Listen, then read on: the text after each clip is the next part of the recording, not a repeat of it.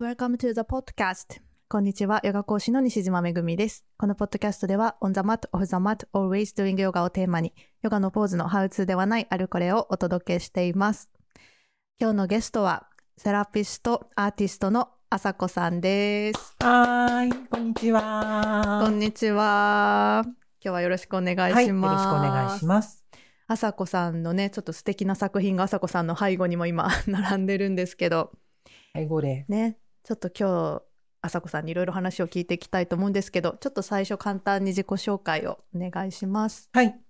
あのー私はセラピストとアーティストとして活動しています。東京に住んでいます。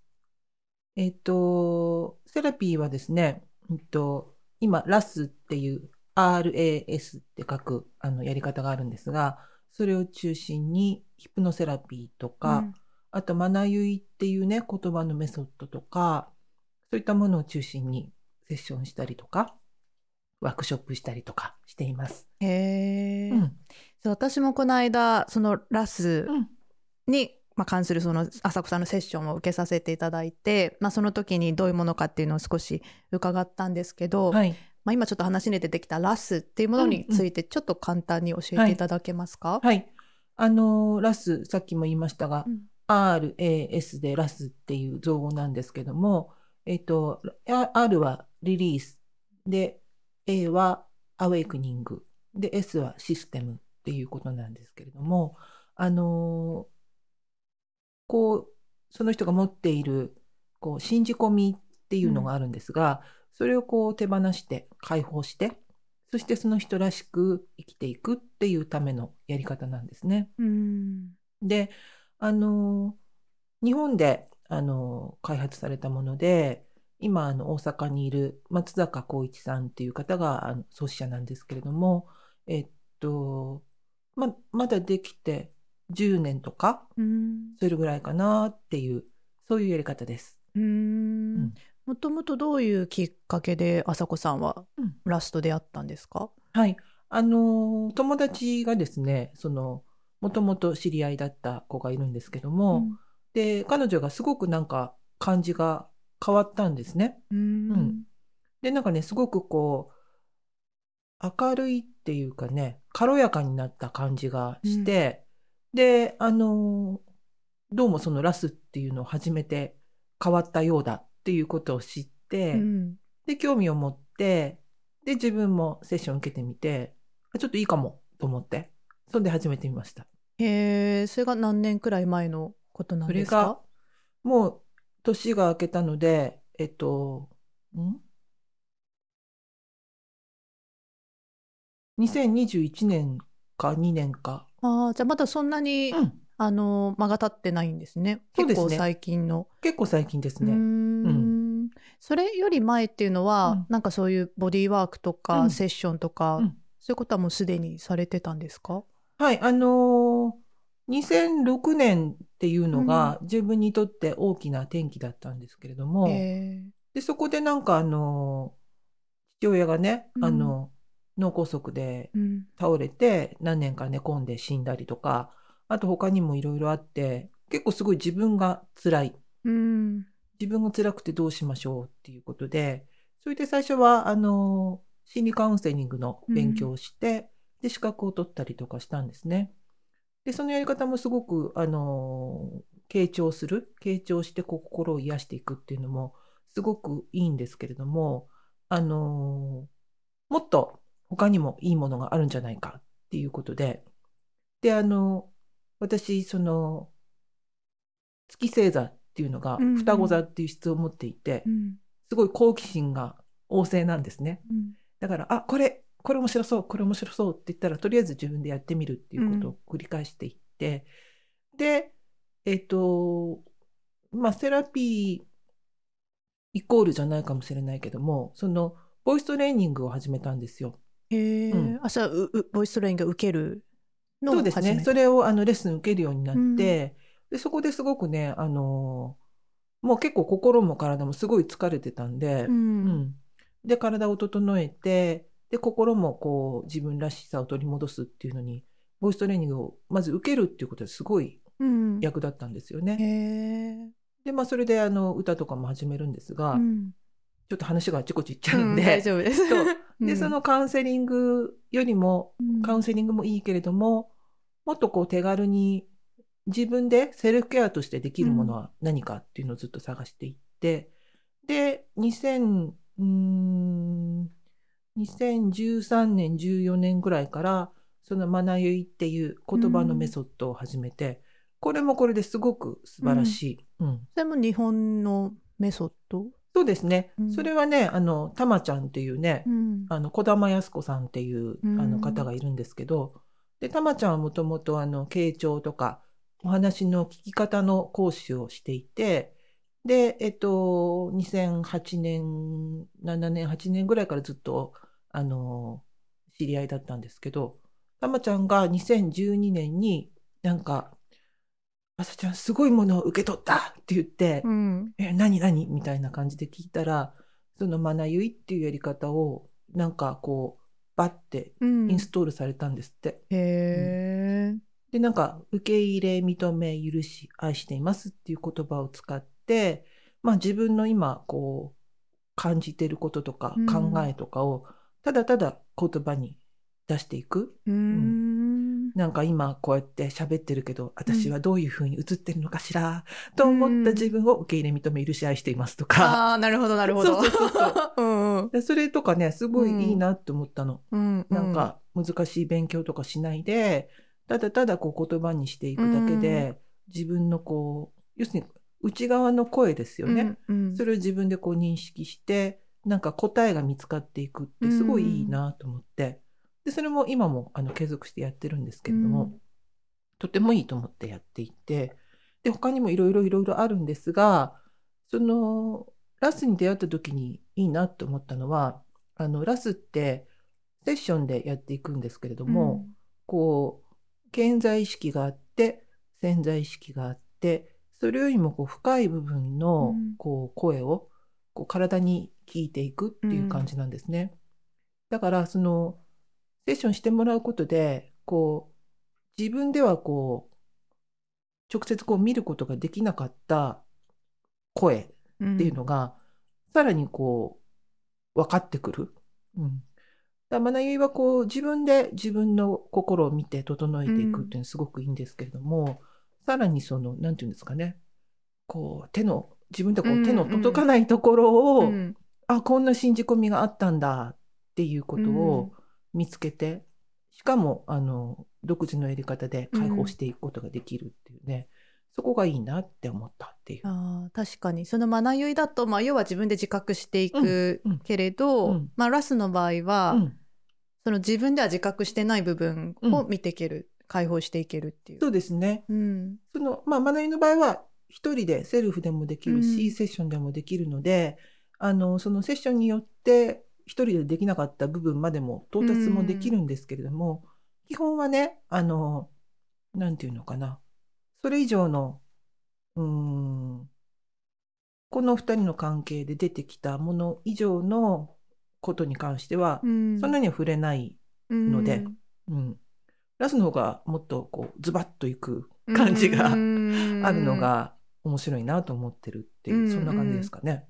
私がね朝子さんのセッション受けさせていただいた時も、はい。なんかその私の手をうん持って、腕をね。そうはい。あそうですね腕を持って、で朝子さんがいろいろあれ質問してくくださいましたよね、はい。それに対して私は何にも言わなかったのかななんかちょっとうんうろ覚えなんですけど、うん。でまあその金反射みたいなところをそうですね。使ってるんですよねそうです。そのはい。体の反応、そうですね。うん。うん。あの、金反射で、あの、イエスとノーっていうのを、あの、金反射取ると教えてくれるので、うん。こう、それぞれの項目について、うん。何々は何々ですかっていうふうに、あの、体に聞くと、うん。イエスかノーかっていうのを取れるので、うん。それでこう特定していくってそういうやり方ですね。えー。なんか私その受けてる側からすると、なんか自分ではその自分の体の反応ってうん。よく分かんなかったんですけど、うん。その何違いがイエスとノーの、うん。で雅子さんはあこれがイエスここでいいですか？みたいなそのうん。イエスかノーか分かってたじゃないですか、うん。うん。うん。そのなんか体感ってやっぱ全然違うんですか？その朝子さん側からの。はい。あのですね、あのー人間ってその、うん。イエスの時っていうのは、こう、まあ、すごいざっくり言うと、体のこう、軸が整ってるっていうか、うん。こうしっかり重心も取れてるんですね。うん。でもその脳の場合っていうのはちょっとこう揺らぎが出てくるんですよ。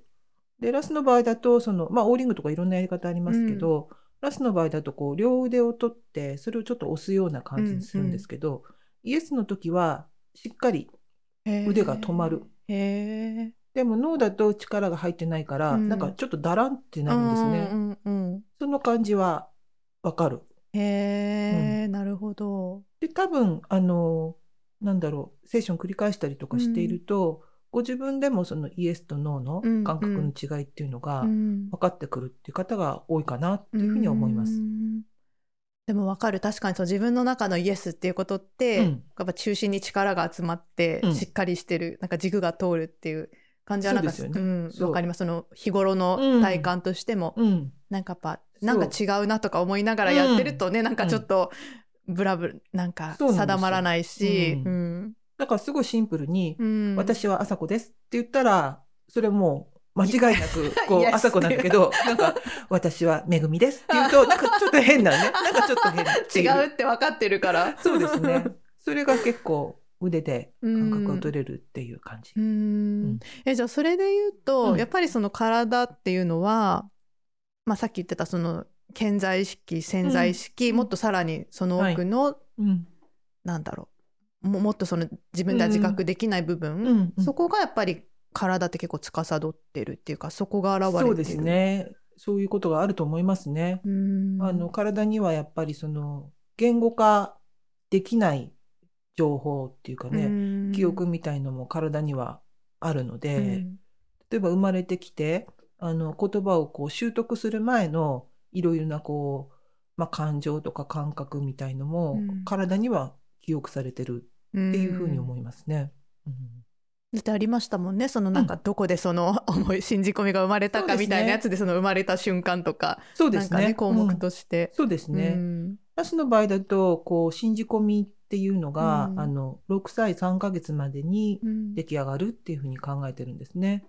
だから、その、まあ、解放するっていうことになると、6歳3ヶ月よりも前に遡ってうん。解放していくんですけれども、で、それがこう、0歳の場合もあるし、あとその、まあ、お腹に宿った時から、うん。あの、取っていくので、えっと、体内の2ヶ月とか、そういうふうに出ることもあるんですよ。うそうすると、その、こう、言語っていうのはね、うん。その時私はこうでしたみたいのは、うん。こう言葉で表現することはできないけど、うん。体の感覚では記憶としてうん。残っているうんん。じゃないかなっていうふうに思いますね。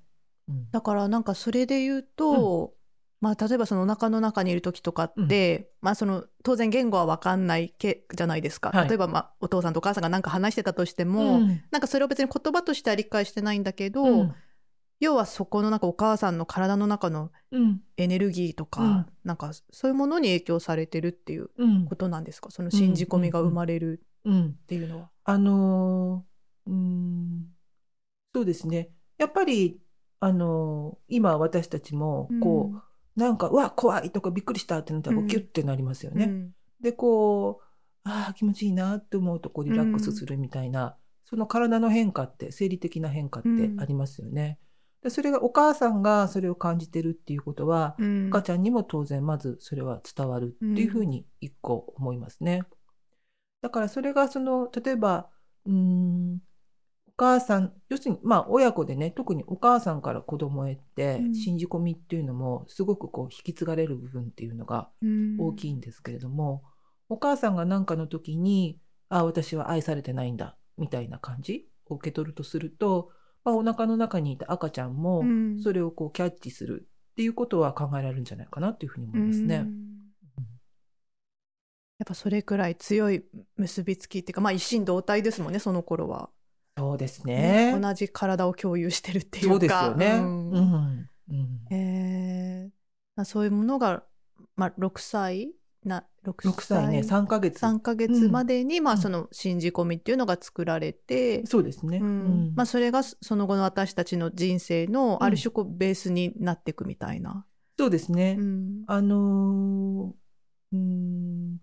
信じ込みっていうのが、まあ、ラスで言うとそれはもともとのこうその人とはこう違うものがこうちょっとくっついちゃったみたいなうん。考え方なんですね。うん。でまあそれうんまあちょっと話が大きくなっちゃいますけど、あのいろんなこう信じ込みってたくさんたくさんあるものを、こう生まれてくる時に一人一人が、まあ、ちょっと引き受けてくるみたいな。あそれは引き受けるっていうのは天からみたいなことですか？うん天天とは言わないんですけど。どっかからひ引き受けてくる。まあそうですね。でそれをこうクリアにしていくっていうのが、まあ、その人のちょっと役割みたいな。課題みたいなそうですね。うん。そうですね。としてこうくっついてくるっていうことがあるんですけれども、うんなのであのそれをこう持ったまんまだとやっぱりその物事がこううまくいかなかったりとか、こう自分の能力がこう十分に発揮されなかったりとかっていうことが起きるんですけど、あのそれはある種こうお知らせなのでそこで壁にこうちょっとぶち当たった時とかに、その何かいらない信じ込みをこう手放していくと流れが良くなるみたいなことがあるんですよね。でもまあその課題にぶち当たってあの何かその信じ込みを手放すっていうやり方がまあこう一般的にはなんかそういうものみたいに考える方もいるかもしれないんですけどあのぶち当たんなくてもいいわけですよね。もう辛い思いをせずとも。そうそうそうそう。うんうん。その人がその人らしく生きるっていうことがやっぱり大事だなと思うし、そういう人が増えればね、うん。こうパッとこう仲良くなれたりとかすると思うので、それをこう手放していくっうん。ていうことが大事かなというふうに思いますね。うん。うん。なんか朝子さんがそのラスをする中でなんか一番大きかった変化とかなんか一番これなんか手放せてよかったっていうかなんか影響が大きかったものみたいなのあります、うん。あのですね、うん。分かりやすいところで言うと、そのラスのセッションを最初は普通にあのクラクライアントとして受けてたんですね。毎回こう行ってうん解放してもらうっていうのをやってたんですけど、で、なかなかこれはいいかもしれないと思って、で、自分もそのセッションをこうやる人になりたいって思ったんですよ。で、それはそのファシリテーターっていう資格が必要なんですけど、まあまあまあお金が必要なんですよね。うん。で、なんか、やりたいけどちょっとお金がなーなんてうん思ってて、あの、いたんですけれど、そしたらなんかある時のセッションで、その、私は、朝子は、なんか自分が本当に進みたい道に進むのが怖いっていうふうに思っているっていうのが、そういうなんか信じ込みみたいなものが出てきたんですよ。で、そういうふうに言われた時に、えっと思って、いやいやいや、私はあの進みたい道なんだから、怖いなんてそんなふうに思ってないっていうふうに最初、あの、思ったんですけど、まあでも、よくよくこう考えてみると、やっぱり、あの、いい方向に行くって言っても、それって変化ですよね。これまでとはこう違う道に進むっていうことなので、あのやっぱ変化って人間誰しも怖い部分ってありますよね。うん。うん。今まで通りにやってればとりあえず死なない、うん。けどなんか変えるっていうことは、うん。いい方向に行くかもしれないけど悪い方向にも行くかも、うん。みたいのがあるからあ確かにそのなんか怖いのはあるっていうふうに思って、でまあそれであのそれのテーマをセッションでこう手放したんですよ。うん。変わるのが怖いっていうのを手放した。そしたら翌日にお金がバーンって入ってきて、それなに思いもよらんところからみたいなこと？そうそうそう、え、こっから？みたいな 感じでお金が入ってきて、うんうんうんあじゃじゃあもうファシリテーターうんうん。いけるじゃん。これでこれでいけるって。これでいけんじゃんんみたいな。これで よくできないけど。わかる。でも私もなんかすごいやりたいことがあったり学びたいことがあったり、あでもこんだけお金かかるなってなった時になんか天にお願いするんですけど、まあじゃあこれが私に本当に必要だったらこの1週間以内にこのいくらうん。くださいって言って、でそしてそういうなんか仕事が入ってきたり、うんそういうお金が入ってきたら、うん。あやっぱりじゃあやれってことだなって言ってうん申し込んだりとかうんすることあります。ね、うんありますよね、本当に。うんあるある。うん。あ、これかみたいな。そうそう。あ、来たな、みたいな。あ、やっぱそうなんだな、みたいな。う。ん。あとね、そのお金もあるし、好ケジュールとかもね、うん。あの、あ、でもこここれが入ってっからなってこと思ってたのが、なんかこう、くるくるくるってずれてったりとか、ありますよね。あります、うん。なんか忙しいんだけどあでも出れるわみたいな感じだったりことこはかね出れるみたいな。そうそうそう。そう、うん。あここだったらいけるなみたいな、うん。うん、ありますよね。ううん。そうですね。うん。それがまあ一番こう、わかりやすい、うん。大きくドーンみたいな感じですけど、でもまあ、あの、なんだろう。まあ、そういう形ではないですけれども、なんかその将来への不安みたいのがね、うん。なんかなくなったんですよね。へー。まあちょっとはありますよ。うん ちょっとはあるけど、うん。なんかこの先どうなるんだろうとか、うん。どうしたらいいんだろうとか、なんかそういうのあんまり思わなくなってきたえーかな。昔は結構強かったんですか、そういう不安。昔はそうです。ね、そんな強い方ではないと思うんですけど、あの、一般的なその人生設計みたいのだと、うんどっちかっていうと、こう、こう不安っていうかね、こう、計画的に、こう、用心にして、何何歳になったらこうだからとか、そういう考えってあるじゃないですか。いわゆるね、いわゆるそういうなんか、プラ人生プランナーが考えるような。設計いな はいはいはい。わかります。でも、あさこさんもね、うん要はその、会社員とかそういうのじゃないし、うんそういう意味ではやっぱり自分でこうやっていかないといけないっていう意味で、うん、不安にはなりやすい立場ではありますよね、多分。そうですね。うんで、あの、まあ、もともとの仕事は、あの、出版の仕事をずっと長くやっていて、で、それは、えっと、大学出てからすぐから出版の仕事をやってたんだけど、うん、と、途中で会社を立ち上げたんですよね。うんで、その会社が、この間ふと気がついたら、えっと、20、27年目になったんですよ。えーすごい。創業して。うん。で、まあ、会社作る時も作ろうと思ったわけじゃなくって、なんかもうそうせざるを得ないみたいな感じで作ったんですけど、で、だから本当に右も左も上も下も分かんないみたいなところでこうずっと来たけど、うんでもまあ続いてきたっていうのがあって、で、それも全然別に、じゃあ来年はなんかこう、売り上げどれだけ目標でなんとかっていうのは、まあほとんどやったことがないんですけれどへも、ー。やったからどうかっていう話もあるっていうか、うんうんでもこうなんとかなってきたみたいなところがあるので、だからそれをね、こう、計画を立ててやろうとしたら逆にすごいきつかったっていうふうには思うんす。ですよね。わかります、うんなんかそれにがんじがらめになっちゃうっていうか、うんなんかマインドが。う。うんん。うん。わかる。私もなんかそういうの苦手だから、そのなんか、うん今年売り上げいくらとか、うん全然そういうの立てないんですけど、うんうんそう。まあでもそれでもなんか、いけてるってことは、うんまあなんか、なんて言うんですか？まあ応援してくれてんだろうな、みたいな、この、うんねそうんそんな感じで捉えてます。そうですね。でもね、やっぱ会社とかね、そういうとこ、あ、まあ、ううちも会社なんだけど、こう、会社員っていうことで、こう、やったりしていると、その辺が多分、将来の、こう、約束が急に、例えばやめて、うんなくなったりすると、結構怖いかもしれないですよね。まあそうでしょうね。うん。多分やっぱり、もう会社員っていう立場で、うん。ずっと毎月こうもう固定のお金が必ず入ってくるっていう環境で、何十年も過ごしてると、うんうんすごい怖いと思う。それが、そ,、ねれがなくなるって考えた時に。そうですよね。ううんんうんうんうん。そうですね。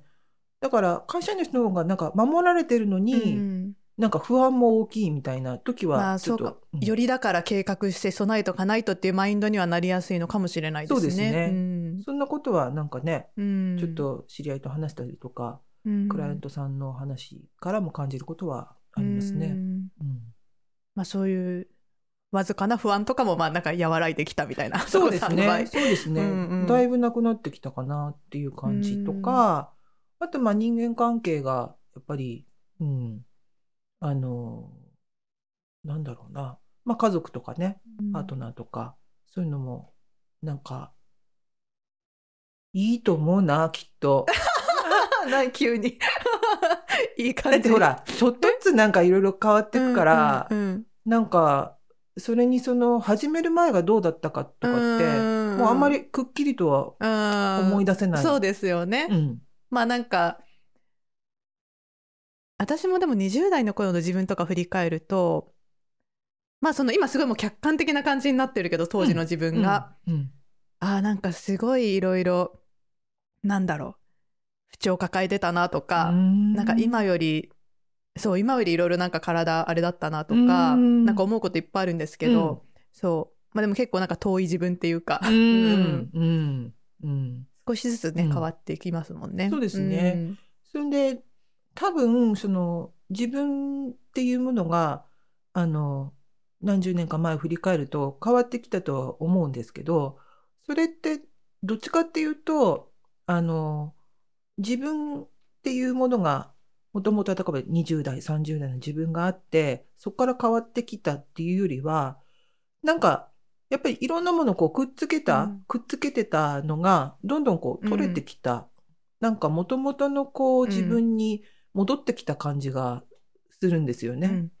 だからなんだろう変わったんだけどもともとに戻ってるから、うんうんうんなんかねその辺がよく分かんなくなっちゃいますね。ら楽ですよね。多分より楽だし伸び伸び生きてるみたいな。ん。そうですね。いろいろなんかこう、背負ってたりとか、うん。なんかこう、なんかこう、つけてたやつがこう、うんうんだんだんこう、取れてきたみたいな、そんな感じですかね。うーうん。んすごいわかります、うん。その感覚。うん。んでなんかその朝子さんが、まあ、そのあごめんラス ラスにごめんめっちゃ今だか。らあ英語の R をなんかめっちゃ言いそうなところですえ英語で言うとラスはどうなの？ラスとかなんですかラス？ラスみたいな。ラス？あ そう。すいませんめっちゃ英語の。そうラス。をやっていまして。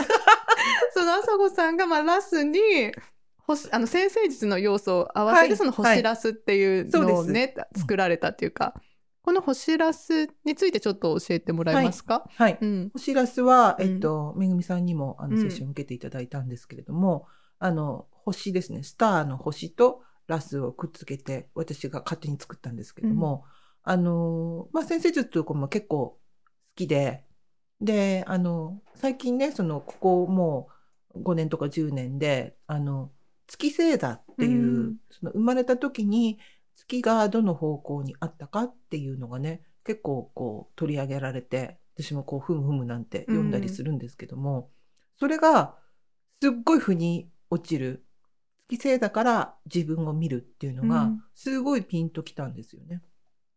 で私は、えっと、太陽の、いわゆる何座っていうのは、うんお牛座なんですけど、えっと、月が双子座っていうことで、で、なんか、太陽のお牛座の特徴みたいのをこう言われると、まあ、合ってる部分もあるんだけど、なんかこう、すごくゆっくりと、こう、スローモーで着実で、みたいなところって、うん。まあ、合ってる部分もあるんだけど、まあ、会社も二十何年もやってるし、うん。でもなんか、ちょっと、うん、なんかピンとこないっていうか、そういうとこも結構あって。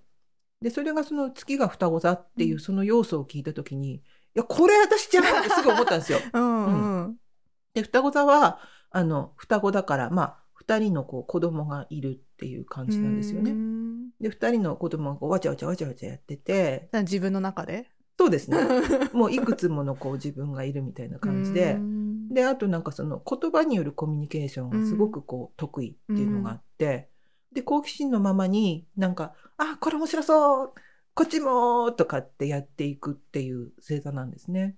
で、それってすごい私じゃんって思って、うんだから、あ、月星座ってすごい当たってんなって思ったんですよ。うんで、さらにこう詳しくちょっと見ていくと、その人間のこう生まれてからこう一生の間の年齢域っていうのがあって、うん年齢でこう区切るっていう考え方があって、で、0歳から7歳までっていうのは、その月が大きくこう支配しているっていうことが分かってきたんですね。で、要するに生まれてからこう幼少期の小学校入る前までのぐらいのこう自分っていうのは、その月の持っている、私で言えば双子座がうん。大きくこう影響してますよっていうことなんですね。で、まあ7歳までっていうことを知ったときに、ん？って思って、これは？と思って、で、ラスの場合は、そのうん。6歳3ヶ月までに信じ込みが作られるっていう考え方なんですけど、その年齢域のこう月星座と、あのー、0から7歳っていうのと、ラスの0から、えっ、と、体内から6歳3ヶ月っていうのって、ほぼ重なってるじゃないっうん。ていうふうに思ったんですね。だから、その、月星座のこう生まれ持った自分のキャラクターっていうのがこうのびのびとこう発揮されてればいいんですけどもそういったこう素敵な素質みたいのを持っていてもそれがなんかこう信じ込みによって、うんまあ、特に主には親との関係だと思うんですけど、こう封じられてる可能性があるっていうふうに思ったんですよ。でせっかく持ってるいいものをこうなんか信じ込みでこうちょっとフィルターかけちゃってるとしたらすごいもったいないからだから月星座の要素をもっと自分で知って受け入れるように信じ込みを外していったらいいうんっ。て思ったの。うん、であの早速ちょっと、うん。あの周りの人に協力してもらって、あの月星座って知ってるっていうところから始まって、うん。でこれこれこういう要素があってでこれってなんか自分で聞いてどう思うって言ったらあーなんかうんこれが私っていう人もいるんだけどいやどうかなみたいな人もいて、でそれとあとお悩みも聞いていくんですけれどもでいろいろその幼少期のこととかもこう見ていくと私はもともとこういう素質を持っていたのになんかあの時あの親からこういうふうに言われた一言で、あそういうふうにやっちゃいけないんだと思ったところがあるって思い出しました。うん。っていう方とか結構いるんですよ。で私の場合はその双子座の結構こう言葉で「これってこうだよね」とか「これやってみたい」とかっていう質をあの、まあ、育った環境でうん。OK だったんですね。うんで親もすごい面白がってくれてなんか「あこは面白いこと言うな」みたいな感じでうん大丈夫だったんですけど、うん。だから伸び伸びできたけどもしなんか「ねこれってこうだよね」とか「ああでこうでさ」とかって言った時に「あんたおしゃべりだね」とかって言われたら、うん。なんか「えー!」ってなって。黙っとけみたいなねそう。もう。じゃあもう言わないみたいな。うん。なんかね。ありえますよね。ね。うん。せっかくのこう自分の持ち味をこうんう封印してうん。大人になったかもしれない。あもうダメなんだなこういうこと言っちゃうとかね。そうそうそうそうんだとすごいもったいないなと思って。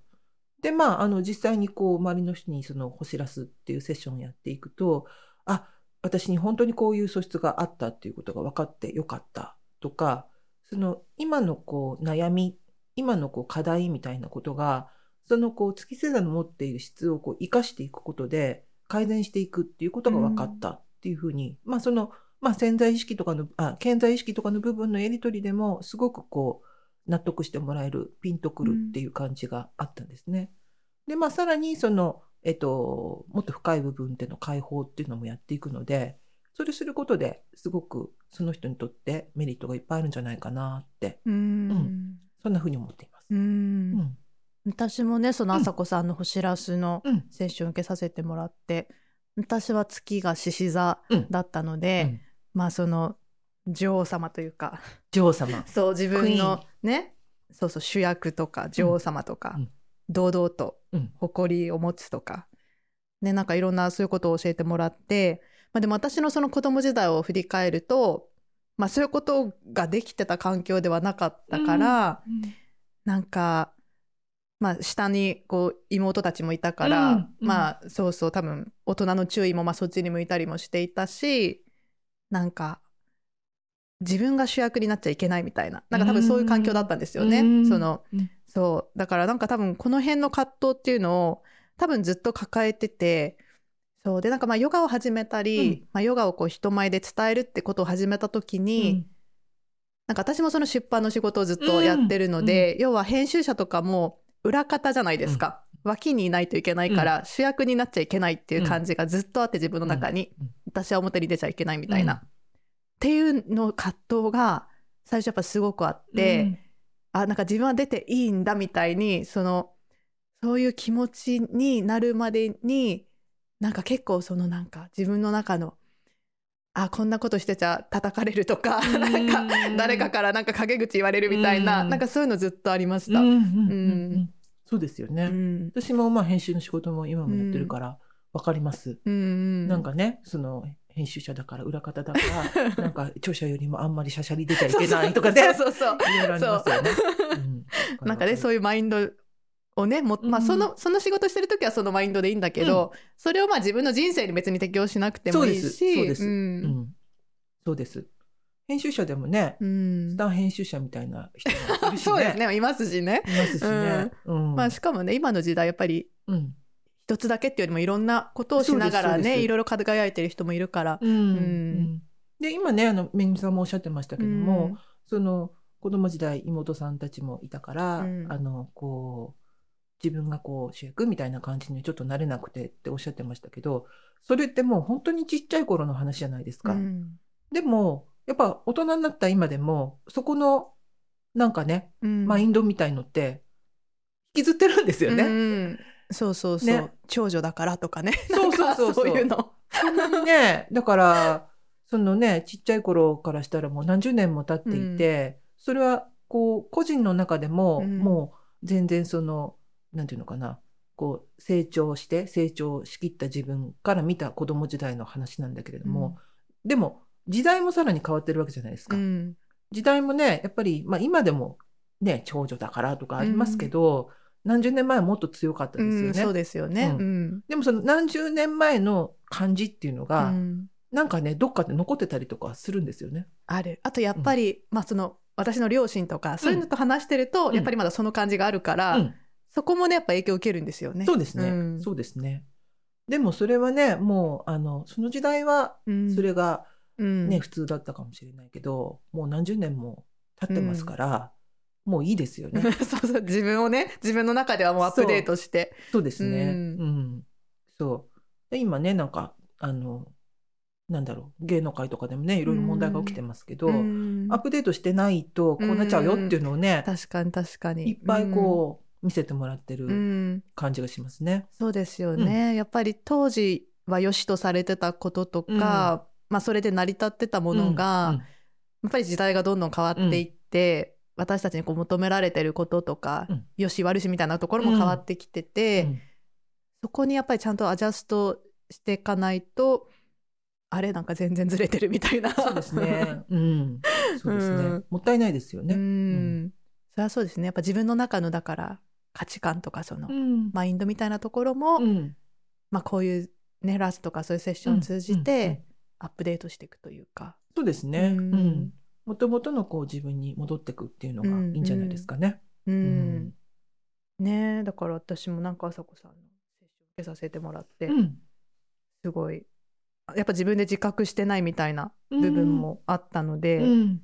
そうなんかあと朝子さんと話す中でやっぱりいろいろ気づきとかもうんうん。あったりして、うん。やっぱそれもねなんかセッションの良さっていうか、うん。こううん、そうですね。やっぱりあの、一人一人違うので、うん。例えば、ね、月が獅子座だからこうですよっていうのっていうのは基本はありますけれども、それと、この間だったらそのめぐみさんのうん。人生とか考うん。え方とか生き方っていうところとこううん。重ね合わせてお話をしていくので、うんやっぱりセッションだといいかなっていうことは思いますね。うん。ね、うん。そうですよね、うん。私も結構だから、まあ、セッションとか受けるの好きだから、まあ、そんなに抵抗なくうん。私は受けるんですけど、うん。ね、でもなんかちょっと変わ変わりたいけどうん。変われないとかなんか一人だと難しいみたいな人は、やっぱりなんか思い切ってこういうセッションとか受けてみるとうん。すごいいい変化のきっかけがうん。つかめるんじゃないかなとそうですね。思います。ううんん。まああの楽しいから。うんうんうん。楽しんでやってみたらいいんじゃないですかね。ね。でもなんかその朝子さんのそのまあ双子座的な性質だと思うんですけど、まあそのねアーティストとして作品とらうんうん。作られたりとか、まあ歌手として歌も歌ってたりとか、まあすごいいろいろやられてるじゃないですか。うんうん。それはもう昔からなんですか？そのいろいろやりたいみたいな。あのーいろいろやりたいっていうのは多分昔からだと思いますね。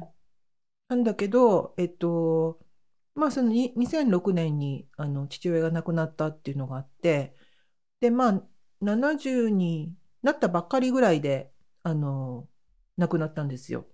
だから、なんか65ぐらいまで会社にいたんですけど、うん65で退職して、で、なんか何年かこう、ちょっとアルバイトぐらいしながら、こう、プラプラして、そしたら倒れちゃって、うんで、なんか2、3年、なんか寝込んで亡くなるみたいのを見ていて、なんか人生短いじゃんってうん思って、だから、やっぱりやりたいことがあったら、なんか迷わずにやりたいって思ったのは、その2006年ぐらいからですかね。へえ、うんそっかそれがきっかけになってじゃあやりたいことをどんどんやっていこうみたいな。そうですね。だから、あのバンドを始めたのも2006年からで。で、あのずっと好きだったけど、自分はその聞く方でいいやと思って、うんあんなかっこいい人たちがいるんだから別に私がやる必要ないよねとかって思ってたんだけど、でもだんだんね年取るとずうずうしくなるから、そんなことないです。いやいや、人によりますよ。人によるどんどん引っこもる人はどんどん引っこもりまあすよ。そうなの？そうじゃないですか多分。そっか う。ん。ううんんそこで出れるっていうのがやっぱり。あーうんうんだからねその全然そのバンドとかやったことなかったけど、あそうなんですね。うんへえ。でもなんかその友達とかに、うんなんかバンドやりたいからうん一緒にやって、やってすごい明るい。おおおうみたいな感じで仲間も見つかって。そうですねあの最初は多分私がこんなに本気だっていうことは分かっってなかったと思うんですけど、うんうんそうなんだ。だってね、オリジナルの曲も作られて、ね、そうですね CD も。ううんん。そうだからやるときにあのずっと編集とか出版の仕事をしてるから、うんあの詩は書けるっていうふうにうん。思ったんですよね。うん。それもそんな別に書いたことないですけど、うんだから詩は書けると思って詩を書いて、うんもう送りつけて、うん曲つけてって言あっ、て詩が先なんですね。そうですねうんこれまでのやり方は詩が先でうん。やってもらって、へえ、すごい。まあでもそうやってね、どんどんやっぱり自分のやりたいことに対して、なんだろう、物おじせずにっていうか、なんか変に自分の中で、あ、でもやっぱり怖いとか、なんかそういうものがまあもちろん全然ないわけじゃないにしても、うん。でもそこでやっぱり動ける人ってうん。早いじゃないですか。そうですね。そうなんかずーっとそれに対して、うん。いやどうしよういややっぱりとか。うん。で止まってるよりは、うん。まあ、やっちゃった方がうん。どうなるのかも分かるうんし、うんうん。あやっぱりちょっと違うなって思えばね、やめることもできるし。そうですね、うん。まああのそれもねその人のこう質がきっとあると思うんで、私はあのそういうあの考えとか、うん。あの決断とかは早いタイプなんですよ。私もじゃあ早いタイプなのかな早いんもだと思うよしかして。うんあの 悩む時は悩むんですけどね、うんなんか決めれない時もあるけど。あの 女王様だから決断はきっと早いはずですよ。こうします。あ、なるほどね。女王だからね。こうしますわよみたいな感じで。なるほど。もうこれを決断がもう絶対だからみたいな。パシッとやるんだと思うんで。私はそれ以外受け付けないみたいな。そうそうそう。双子だから軽いんですよ。えこれからやりたいや一緒にやってみたいな。そう。そっか、そうそういう質が出てんのかな、じゃあ。そうそう。うん。でもね、数年前に気がついたんですけど、あの、動作がすごい遅いんですよ、私。動作が？うん まあ、まず、それは前からしてたんだけど、歩いたり走ったりするのがすごい遅いんですよ。ああ。そう。で、なんか、あの、おじさんとかにも追い越されちゃって、で、おばあさんにも追い越されちゃって、みたいなあ、歩くの遅いんだっていうふうに思っていて、で、あとなんか、こう、例えばなんかこう、片付けるとかそういうのもすごい遅くって、うん。なんか、一時期朝ヨガとか通ってたことあるんですよ。で、なんか終わったらみんなでこう、マットをこうやって、こう、片すんだけど、うん。どんなに頑張っても、あの、一番最後か、最後か2番目ぐらいなんですよ。で、ああと思って、遅いんだと思って。だから、遅いのに、早くやろうとするから、いろんなことがこううん雑になったりしちゃってるところがすごいあるっていうふうに気がついて、だ最近はもう遅くていいって思ってるんですけど、まあ、それが朝子さんのペースなんですもんね。多分自分の中の普通の。